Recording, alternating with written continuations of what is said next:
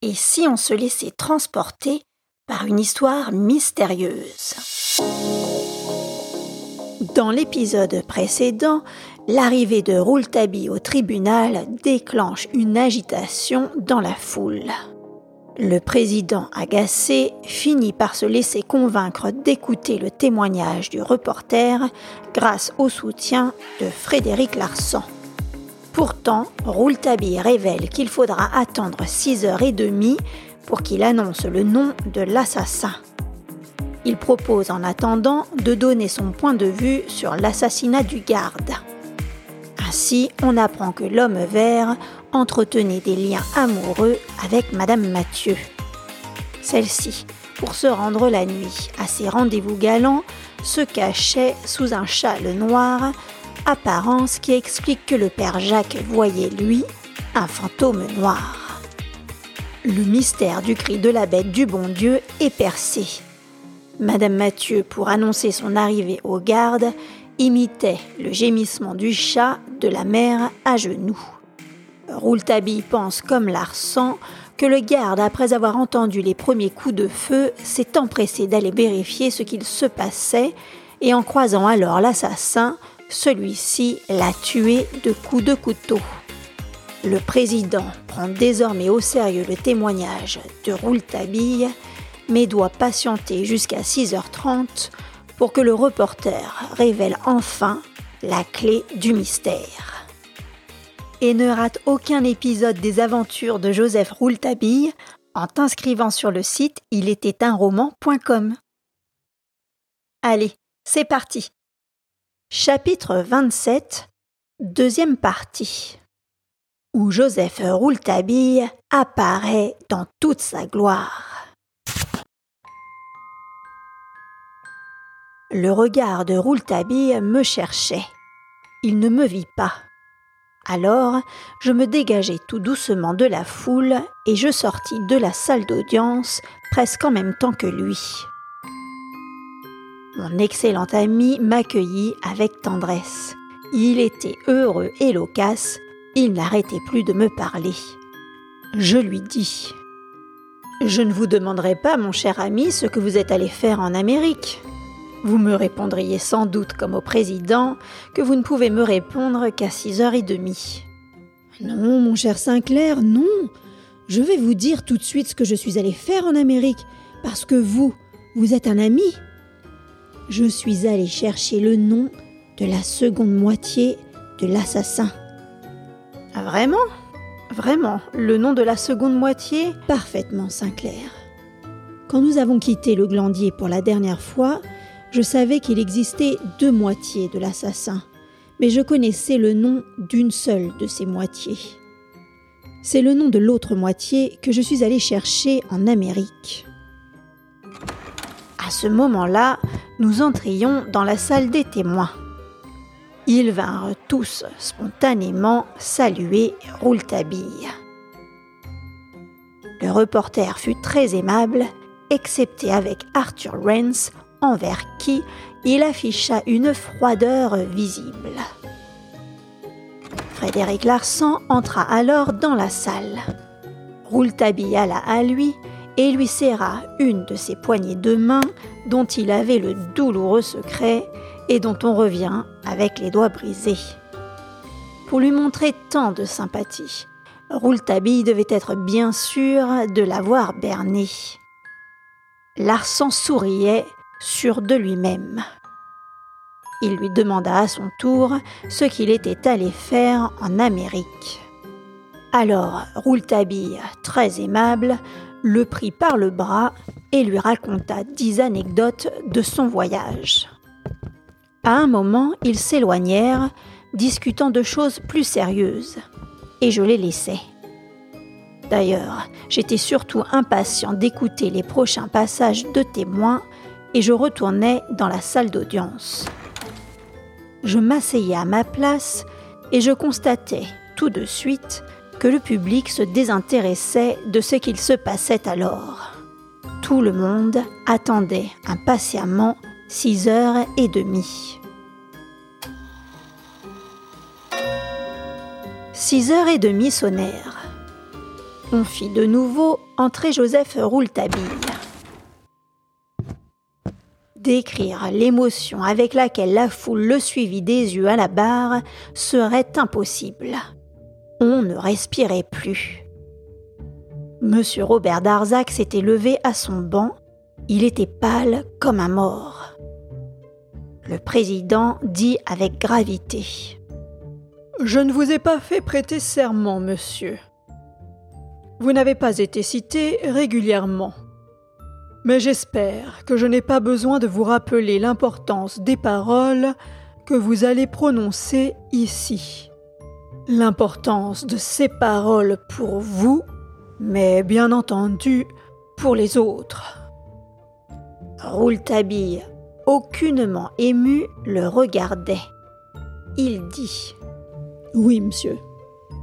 Le président fit Voyons, nous parlions tout à l'heure de ce petit bout de cour qui avait servi de refuge à l'assassin, et vous nous promettiez de nous dire à six heures et demie comment l'assassin s'en est enfui, ainsi que le nom de l'assassin.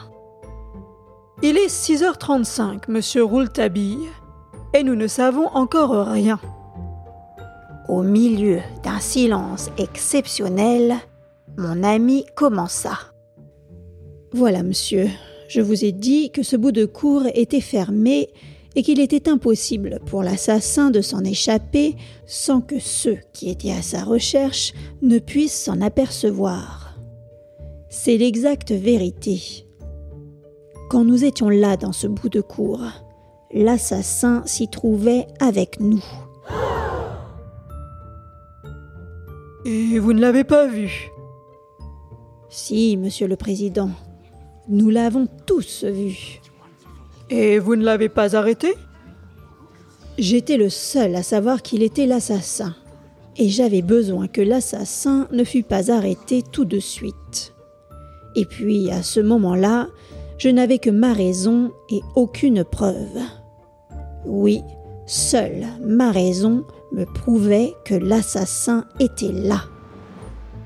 J'ai pris mon temps pour apporter aujourd'hui au tribunal une preuve incontestable et qui, je m'y engage, convaincra tout le monde. Mais parlez, parlez, monsieur. Dites-nous quel est le nom de l'assassin fit le président. Vous le trouverez parmi les noms de ceux qui étaient dans le bout de cour répliqua Rouletabille qui, lui, ne semblait pas pressé. On commençait à s'impatienter dans la salle. Le nom, le nom murmurait-on. Rouletabille, sur un ton qui méritait des gifles, dit Je laisse un peu traîner cette déclaration, la mienne, monsieur le président, parce que j'ai des raisons pour cela. Le nom, le nom répétait la foule. Silence glapit l'huissier. Le président dit Monsieur Rouletabille, il nous faut nous dire le nom tout de suite. Ceux qui se trouvaient dans le bout de cour étaient le garde mort et celui l'assassin. Non, monsieur. Le père Jacques? Non, monsieur. Le concierge, Bernier. Non, monsieur. Monsieur Sinclair? Non, monsieur. Monsieur Arthur William Rains, alors. Il ne reste que Monsieur Arthur Rains et vous. Vous n'êtes pas l'assassin, non? Non, monsieur. Alors, vous accusez Monsieur Arthur Rains Non, monsieur. Je ne comprends plus. Où voulez-vous en venir? Il n'y avait plus personne dans le bout de cour. Il n'y avait personne dans le bout de cour, au-dessous, mais il y avait quelqu'un au-dessus, quelqu'un penché à sa fenêtre sur le bout de cour. Et le président s'écria. Frédéric Larsan? Oui, Frédéric Larsan répondit d'une voix éclatante Rouletabille. Et se retournant vers le public qui faisait entendre déjà ses protestations, il lui lança ces mots avec une force dont je ne le croyais pas capable. Frédéric Larsan est l'assassin. Un vacarme remplit la salle. Il s'y mélangeait ahurissement, consternation, indignation et incrédulité. Chez certains, l'enthousiasme pour le jeune reporter qui osait pareille accusation s'exprimait pleinement. Le président n'essaya même pas de calmer le public. Quand le silence reprit de lui-même sous les chutes énergiques de ceux qui voulaient tout de suite en savoir davantage, on entendit distinctement Robert Darzac qui se laissa retomber sur son banc. C'est impossible. Il est fou. Le président s'exprima de nouveau. Monsieur Rouletabille, vous osez accuser Frédéric Larsan. Vous voyez l'effet d'une telle accusation. Monsieur Robert Darzac lui-même vous traite de fou. Alors, si vous ne l'êtes pas, vous devez avoir des preuves. Des preuves, monsieur? Vous voulez des preuves? Ah, je vais vous en donner une de preuve. Que l'on fasse entrer Frédéric Larsan. Le président s'écria. Huissier, appelez Frédéric Larsan.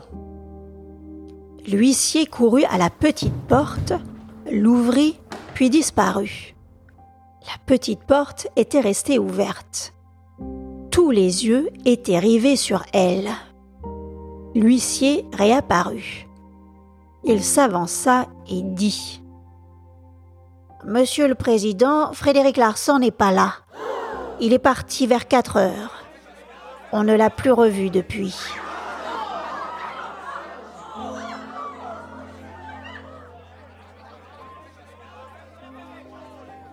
Rouletabille clama, triomphant. Ma preuve, la voilà. Et le président demanda. Expliquez-vous, quelle preuve? Ma preuve incontestable, irréfutable. Ne voyez-vous pas que cette absence désigne la fuite de l'arsan Je vous jure qu'il ne reviendra pas. Vous ne reverrez plus Frédéric Larsan. Si vous ne vous moquez pas de la justice, monsieur, alors pourquoi ne pas avoir profité que Larsan était avec vous à cette barre pour l'accuser en face? Au moins, il aurait pu vous répondre. Quelle réponse, monsieur le président, eût été plus complète que celle-ci? Il ne me répond pas. Il ne me répondra jamais.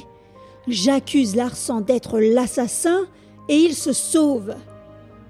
Vous trouvez que ce n'est pas une réponse, ça? Nous ne croyons pas que Larsan, comme vous dites, se soit sauvé. Comment se serait-il sauvé? Il ne savait même pas que vous alliez l'accuser. Si, monsieur, il le savait, puisque je le lui ai appris moi-même, tout à l'heure. Vous avez fait cela. Vous croyez que Larsan est l'assassin et vous lui donnez les moyens de s'enfuir. Oui, monsieur le président, j'ai fait cela. Je ne suis pas de la justice, moi. Je ne suis pas de la police, moi. Je suis un simple journaliste, et mon métier n'est pas de faire arrêter les gens. Je sers la vérité comme je veux. C'est mon affaire. C'est votre rôle à vous de préserver la société. C'est votre responsabilité. Si vous êtes juste, monsieur le président, et vous l'êtes, vous trouverez que j'ai raison. Ne vous ai-je pas dit tout à l'heure que vous comprendriez que je ne pouvais prononcer le nom de l'assassin avant six heures et demie? J'avais calculé que ce temps était nécessaire pour avertir Frédéric Larsan, lui permettre de prendre le train de 4h17 pour Paris, où il saurait se mettre en sécurité. Une heure pour arriver à Paris, une heure et quart pour qu'il pût faire disparaître toute trace de son passage. Cela nous amenait à six heures et demie. Et en fixant M. Robert Darzac, Rouletabille déclara encore. Vous ne retrouverez pas Frédéric Larsan, il est trop malin. C'est un homme qui vous a toujours échappé et que vous avez longtemps poursuivi sans jamais y parvenir. S'il est moins fort que moi, il est plus fort que toutes les polices de la Terre. Cet homme qui depuis quatre ans s'est introduit au service de la police et est devenu célèbre sous le nom de Frédéric Larsan est autrement célèbre sous un autre nom que vous connaissez bien. Frédéric Larsan, Monsieur le Président, c'est Balmeyer. Balmeyer s'écria le président. Balmeyer fit Robert Darzac en se soulevant. Balmeyer C'était donc vrai Tiens, monsieur Darzac, vous ne croyez plus que je suis fou maintenant? Balmeyer, Balmeyer, Balmeyer On n'entendait plus que ce nom dans la salle. Le président suspendit l'audience.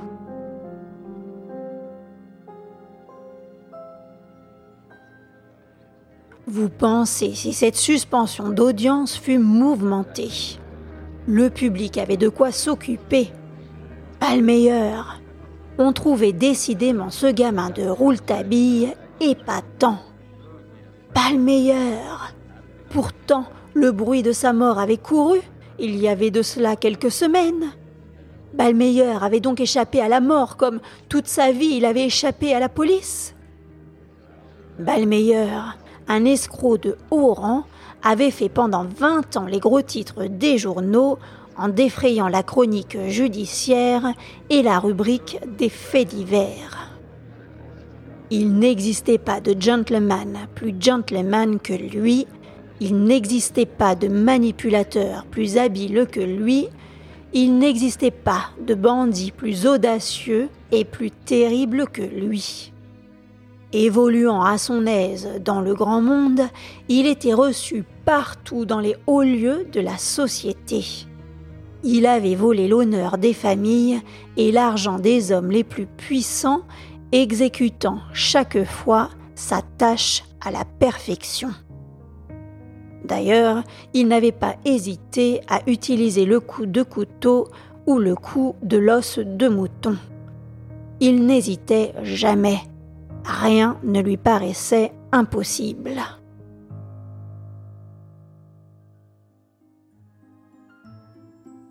Étant tombé une fois entre les mains de la justice, il s'échappa, le matin de son procès, en jetant du poivre dans les yeux des gardes qui le conduisaient au tribunal. On apprit plus tard que, le jour de sa fuite, pendant que les agents de police les plus expérimentés étaient à ses trousses, il assistait tranquillement et sans maquillage à une pièce de théâtre. Il avait ensuite quitté la France pour travailler en Amérique. Un beau jour, la police de l'État d'Ohio avait mis la main sur l'exceptionnel bandit. Mais le lendemain, il s'échappait encore. Balmeyer, il faudrait un siècle pour parler ici de Balmeyer. Et c'est cet homme qui était devenu Frédéric Larsan. Et c'est ce petit gamin de Rouletabille qui avait découvert cela. Et c'est lui aussi qui, connaissant le passé de Balmeyer, lui permettait, une fois de plus, de fuir la justice en lui en fournissant les moyens. Sur ce point, je ne pouvais qu'admirer Rouletabille, car je savais qu'il n'avait qu'une idée en tête, celle de servir jusqu'au bout M. Robert Darzac et Mademoiselle Stangerson en les débarrassant du bandit Balmeyer Larsan sans lui permettre de parler. On n'était pas encore remis d'une telle révélation que j'entendais déjà les plus pressés s'écrier. En admettant que l'assassin soit Frédéric Larsan, cela ne nous explique pas comment il est sorti de la chambre jaune. Et l'audience fut reprise.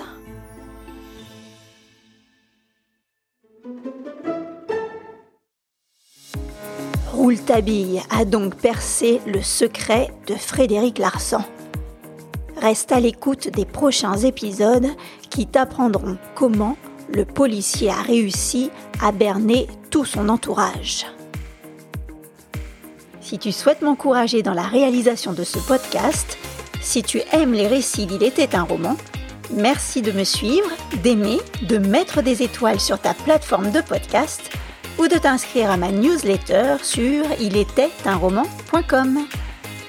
Merci pour ton écoute et à très vite